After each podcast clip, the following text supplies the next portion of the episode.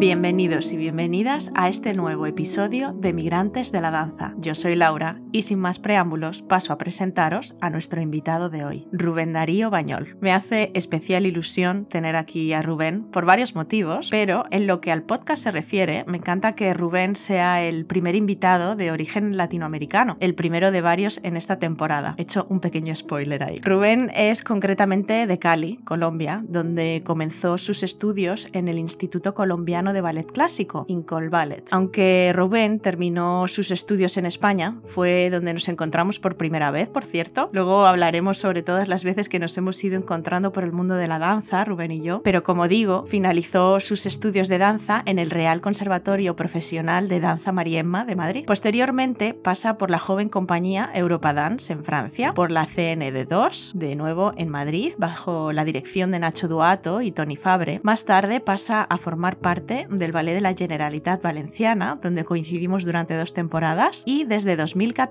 forma parte del Ballet de Basel en Suiza, donde volvimos a coincidir, por cierto, siendo el bailarín y yo profesora invitada. Nos hemos ido encontrando en varias etapas de nuestras carreras, como estudiantes, bailarines profesionales, y ahora nos encontramos de nuevo en un podcast en el que no solo vamos a hablar de su recorrido en el mundo de la danza, sino de cómo desde hace ya muchos años ha ido desarrollando también también una carrera como videógrafo, editor, cámara, creador. Ahora hablaremos en detalle sobre esta faceta maravillosa de Rubén en la que hasta la propia Isabel Coixet ha halagado su trabajo. Bienvenido Rubén migrante de la danza de pleno derecho. Hola Laura, primero que todo agradecerte por la invitación al podcast. La verdad que me confieso fiel seguidor desde el primer episodio con Javi, con Javier Rodríguez. Te felicito por esta iniciativa. La verdad que has tocado siempre temas con tus invitados que me han llevado a mí mismo a, hacerme las preguntas y a reflexionar sobre lo que pienso en todos estos temas que son pues muy importantes para el panorama dancístico español, así que, que, es una idea muy constructiva y, nada, sigue adelante, te, te, felicito. Muchas gracias Rubén. Vamos a empezar hablando de esta faceta tuya en el mundo audiovisual en la que conectas también con la danza. Recuerdo en Valencia cuando te compraste aquella cámara con la que hiciste muy buenos vídeos para el Ballet de la Generalitat Valenciana y para proyectos independientes tuyos propios. Como ya digo, siempre relacionando los dos mundos, ¿no? De la danza y lo visual con el movimiento, etcétera. ¿Cómo surgió esa inquietud en ti que te ha llevado a trabajar en proyectos artísticos de gran envergadura, como por ejemplo para el Teatro de Basel, el Kunstmuseum Basel, la Fundación Belleler y hasta un proyecto dirigido por la propia Isabel Coixet, como ya he comentado en tu presentación? Bueno, mira, Laura, la verdad que me has traído un buen recuerdo. Me acuerdo cuando me compré esa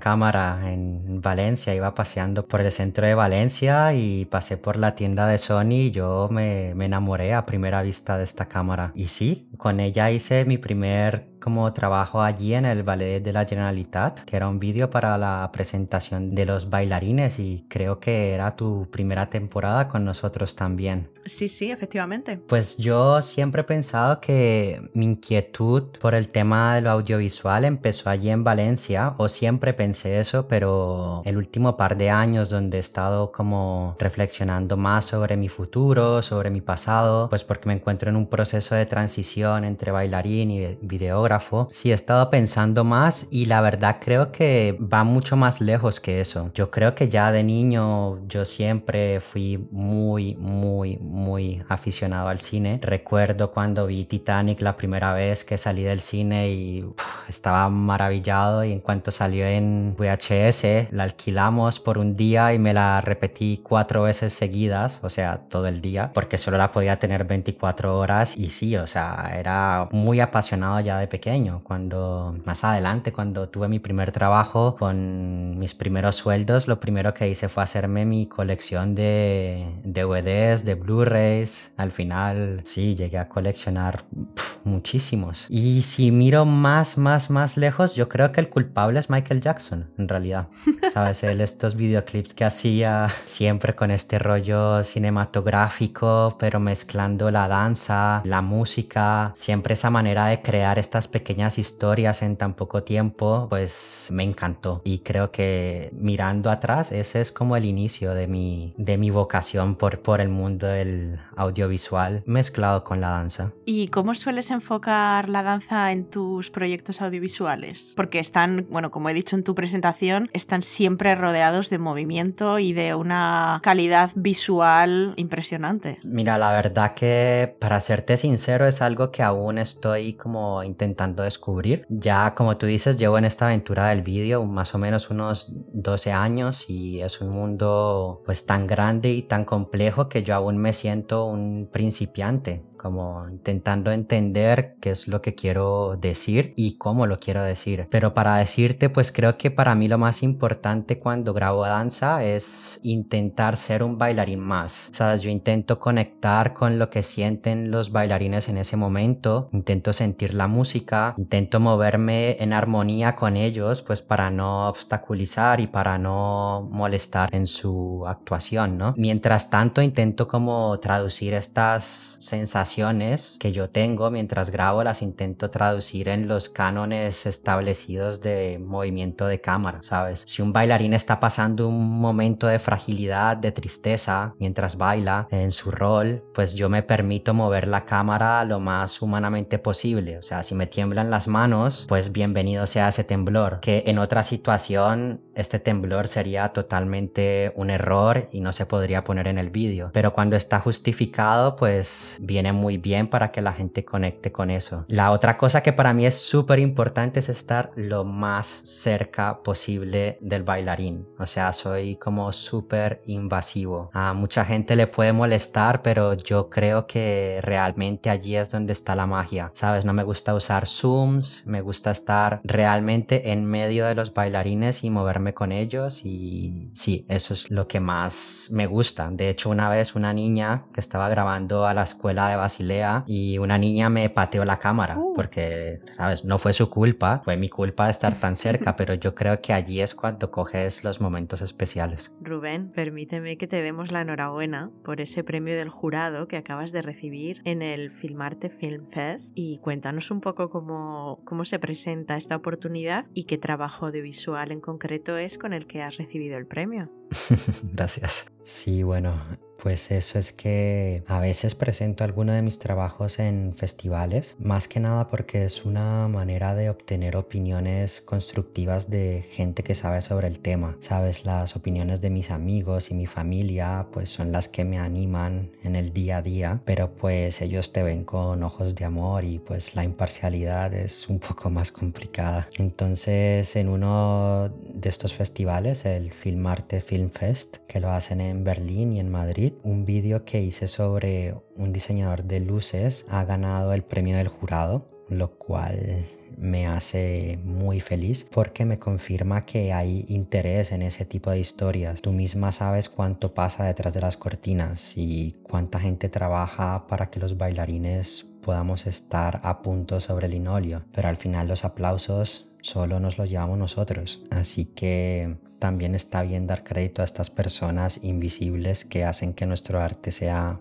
más bonito. Y bueno, para todos nuestros oyentes que estamos aquí explicando tus trabajos audiovisuales, ¿dónde podemos verlos, Rubén? ¿Tienes algún canal específico donde compartas tus trabajos? Pues mira, como suelo trabajar para, como para diversas personas, más que crear yo un canal propio de YouTube o algo así, en realidad lo tengo un poco abandonado, pues yo suelo compartir las cosas en mi website, los trabajos pues que me siento que son más sí, representativos de lo que estoy haciendo en el momento, ¿no? El website es stackingbavia.com, sí, o sea, solamente allí no tengo un canal de YouTube. Bueno, yo dejaré linkeado la website en nuestra conversación para que la gente pueda dirigir allí y disfrutar de tus trabajos audiovisuales. Pero, mm, ¿crees que mm, el medio audiovisual ayuda a dar visibilidad a la danza? Esa es una pregunta muy interesante.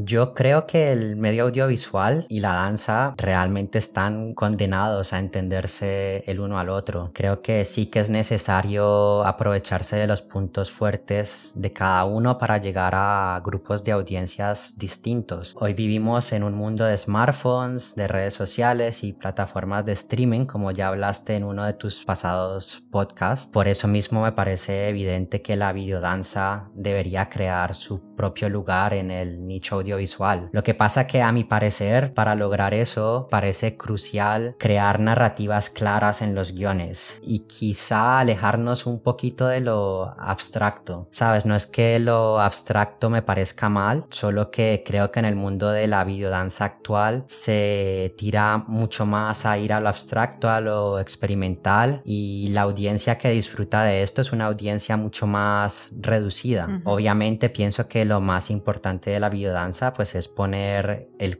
cuerpo y el movimiento como el elemento más importante del trabajo, pero eso no es incompatible con crear narrativas claras, pues que nos acercarían a audiencias que son extraños al mundo del teatro y así que conecten con la danza. Un buen ejemplo de esto es, no sé si lo has visto, un cortometraje español que se llama Time Code de Juanjo Jiménez, que estuvo de hecho nominado a los Oscars. Os recomiendo a ti y a los que están escuchando de verlo me parece un buen ejemplo de cómo la danza en el vídeo puede acercar nuestro medio a, mucha más gente y yo por ejemplo no conocía a la intérprete y enseguida me puse a buscar quién es, quién es su compañía y me encantaría ir a ver al teatro a verla en vivo, ¿sabes? Entonces yo sí que creo que, que el medio audiovisual puede ayudar a dar más visibilidad a la danza.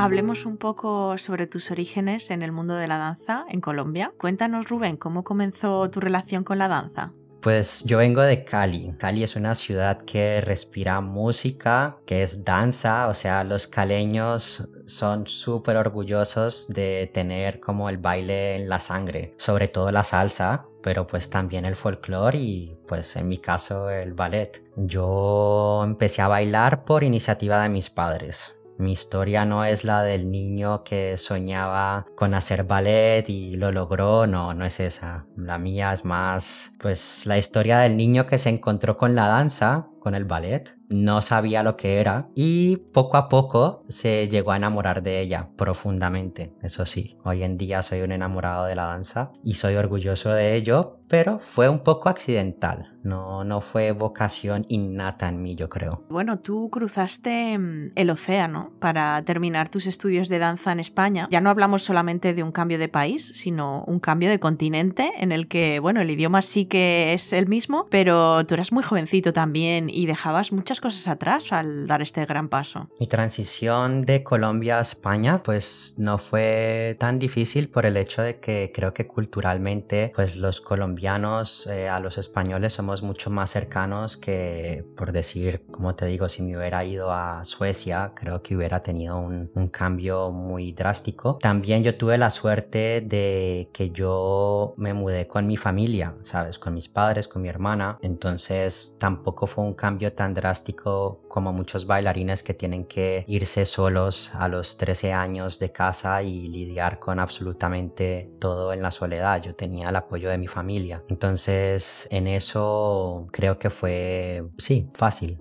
en ese aspecto. Luego con respecto a um, cambio, por ejemplo, de escuela, pues para mí fue un poco difícil el hecho de que en Colombia le damos mucha importancia como al, a lo virtuoso, ¿no? A las piruetas, los chicos estamos obsesionados con girar, con saltar y cuando llegué al Conservatorio de Madrid pues había que darle atención a muchas otras cosas, al port de bras, a la manera de cómo haces un tendu, un, un fondue, todo. En el concert tenía una manera muy específica de cómo querían que hiciéramos las cosas, como la calidad, ¿no? De las cosas. Entonces para mí fue un poco difícil como este cambio de, de mentalidad, ¿no? De más calidad que cantidad, ¿no? Pero mis profesores del concert me, me ayudaron mucho y creo que al final, pues como te digo, yo me siento súper agradecido con mis profesores y mis directores de, en Colombia y en España. Para mí fue difícil, pero fue constructivo este mix de las dos escuelas me siento muy afortunado de, de mis maestros y mis directoras en, en ambos mundos que, que crecí. Otra gran diferencia de las dos escuelas donde estuve fue que en Colombia éramos dos chicos solamente. En España, en Madrid, a mí me tocó una clase de más o menos 10 chicos, de los cuales por este podcast han pasado dos, Aleix Mañé y Olaf, que los conoces y sabes qué maravilla de bailarines son, ¿sabes? Entonces era una clase muy competitiva, eh, no solo ellos dos, todos los que estaban allí eran bailarines excepcionales y para mí era muy inspirador, pero también era, sí, había una competitividad que había que estar a top en el concert. Entonces, sí, yo creo que fue un muy buen cambio, que me siento agradecido de todo tal cual como fue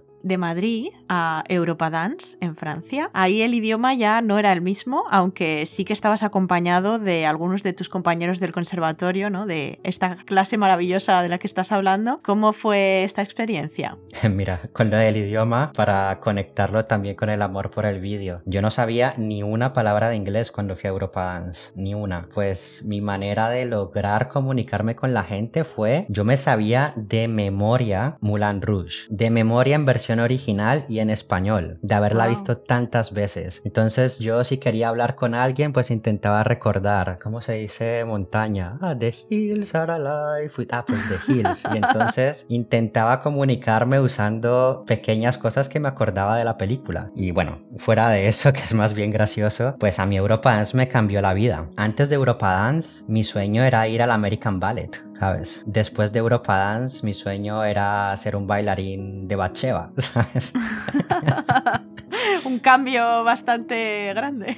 sí, la verdad que me tocó la oportunidad de hacer un dueto de hoja que a mí me, me afectó mucho. Mi manera de pensar sobre la danza, mi manera de sentir la danza se vio tan afectada que yo fue como, wow, es que claro, yo nunca había hecho nada contemporáneo en mi vida nunca. Entonces ahí fue un cambio de chip brutal, ¿sabes? Esto es lo que yo quiero hacer, yo quiero poder bailar estas cosas. Y mira, pues al final fue por el camino que me fui. Sí, porque después de Europa Dance entras en la Compañía Nacional de Danza 2 bajo la dirección de Nacho Duato y Tony Fabre. ¿Estos años fueron también años de descubrimiento como nos estás contando? Sí, mucho, mucho, mucho. La Compañía Nacional fue una maravilla, pero fue duro, fue, fue difícil para mí. Yo era un chico a la época maka un poco asustadizo, no era muy valiente. Con eso quiero decir que a mí me faltaba un poco de, carácter y la compañía nacional era el primer encuentro como realmente como profesional, porque era una junior, pero el trato y la manera era de una compañía totalmente profesional. Y yo creo que en el mundo profesional se necesita mucho de tener una personalidad fuerte y un,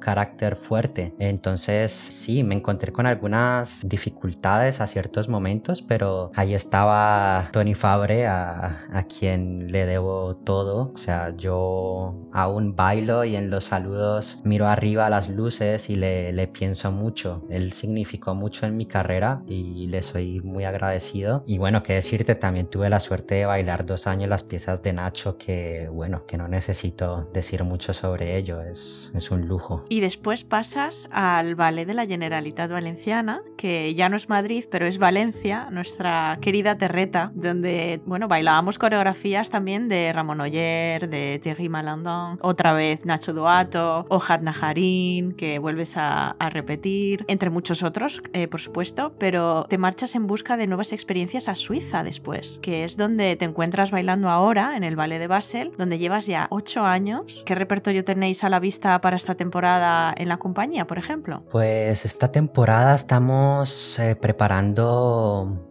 varios programas, entre ellos pues se encuentran nombres como Ekman, eh, Foniadakis, los hermanos Van Obstel. Ahora mismo está haciendo una creación la española Irache Ansa, está haciendo una creación para la compañía y bueno, también estamos bailando en este momento la pieza gran finale de Hofes Schechter, que bueno, para mí es una auténtica masterpiece y es un regalo enorme para el bailarín. Entonces, sí, también obviamente hacemos repertorio nuestro director. Es una temporada muy buena, la verdad. Y bueno, déjame hoy que te tengo aquí y sé que dentro de tus posibilidades y la distancia sigues en contacto con el mundo de la danza en Colombia. ¿Cómo se vive allí la danza en este momento? Mira, justo estuve hace un par de meses bailando en un festival, en el Festival Internacional de Ballet en Cali, que fue un evento muy bonito porque era un evento al aire libre, de entrada gratuita, porque está pensado para que el ballet sea accesible a todo el mundo y no solo a quien puede pagar la entrada del teatro, sabes, que sobre todo en países como Colombia pues es muy importante. Esto pues solo es posible al empuje de la directora del festival, que es Gloria Castro. Los que no la conocen, ella es nuestra Alicia Alonso. Ella fue la que creó la escuela de ballet por primera vez en Colombia, fue la que creó la primera compañía nacional en Colombia y básicamente es la responsable de que muchos bailarines o muchos niños de bajos recursos hayamos podido entrar a estudiar y a tener un prospecto de vida diferente, ¿no? A través de la danza. Y entonces al estar allí pude ver que a ver, la gente es muy, muy cariñosa y demuestra mucho afecto a los bailarines, pero la realidad es que la danza, llevarla a cabo en Colombia es muy difícil. Es, imagina si en España es difícil, si comparamos con países, no sé, como Alemania, que tienen una compañía estatal en cada, en cada ciudad, básicamente, pues en Colombia es, es mucho más difícil, pero bueno, hay mucha gente que lucha, hay muchos bailarines talentosos, así que digamos que la danza vive o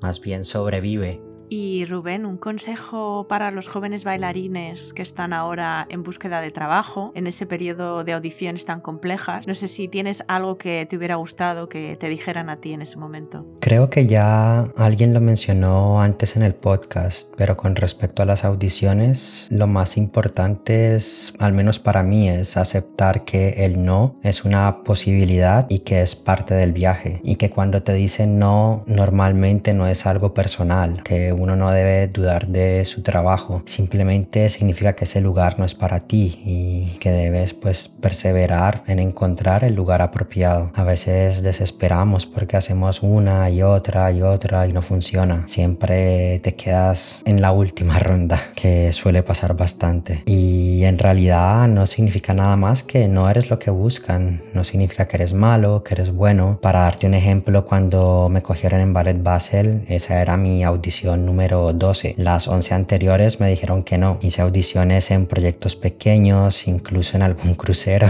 que fue toda una experiencia. Y me dijeron que no y imagina la desesperación. Y al final, en la última semana de junio, fui a Basel, que quizá era la compañía más difícil de entrar de las compañías que probé, y me cogieron. ¿Qué sentido tiene eso? Pues simplemente que Basel era el lugar apropiado para mí y los otros 11 no. Y también otra parte importante del no es que uno cree que cuando te cogen en una compañía ya se acabaron las audiciones y ya está todo hecho y pues eso es un poco lejos de la realidad, pues en muchas compañías la manera en que escogen el elenco de cada producción que se hace es a través de audiciones. Entonces yo una vez ya en la compañía muchas veces o alguna vez me quedé fuera de, de una coreografía que me encantaba, de un coreógrafo que admiraba y no me Tuve que aceptar el no, tuve que sufrirlo y luego animarme y seguir adelante y así muchas veces a lo largo de la carrera. Entonces sí creo que el no es parte del viaje y tenemos que aprender a aceptarlo. Aunque la verdad creo que si me lo hubieran dicho hubiera sufrido de todas formas, ¿sabes? Eh, funcionamos un poco así los seres humanos. es inevitable. Sí, sí. Y bueno, Rubén, nuevos proyectos en los que podamos ver tu trabajo audiovisual o bailando, planes fuera de la compañía. No, bailar fuera de la compañía no está en mis planes de futuro. En el momento que deje la compañía será el final de mi carrera como bailarín. Y bueno, con respecto a nuevos proyectos, la verdad que ahora mismo me encuentro muy centrado en hacer una transición del mundo de la danza al audiovisual lo más coherente posible y sobre todo descubrir otra faceta de mí como artista. Tengo plena confianza en que todo lo que aprendemos en el mundo de la danza, sabes, valores como la disciplina, determinación, tenacidad, la paciencia, son recursos que me ayudarán mucho para conseguir mis sueños. La transición después de la danza puede ser difícil y nos suele dar miedo porque nuestra identidad desafortunadamente está muy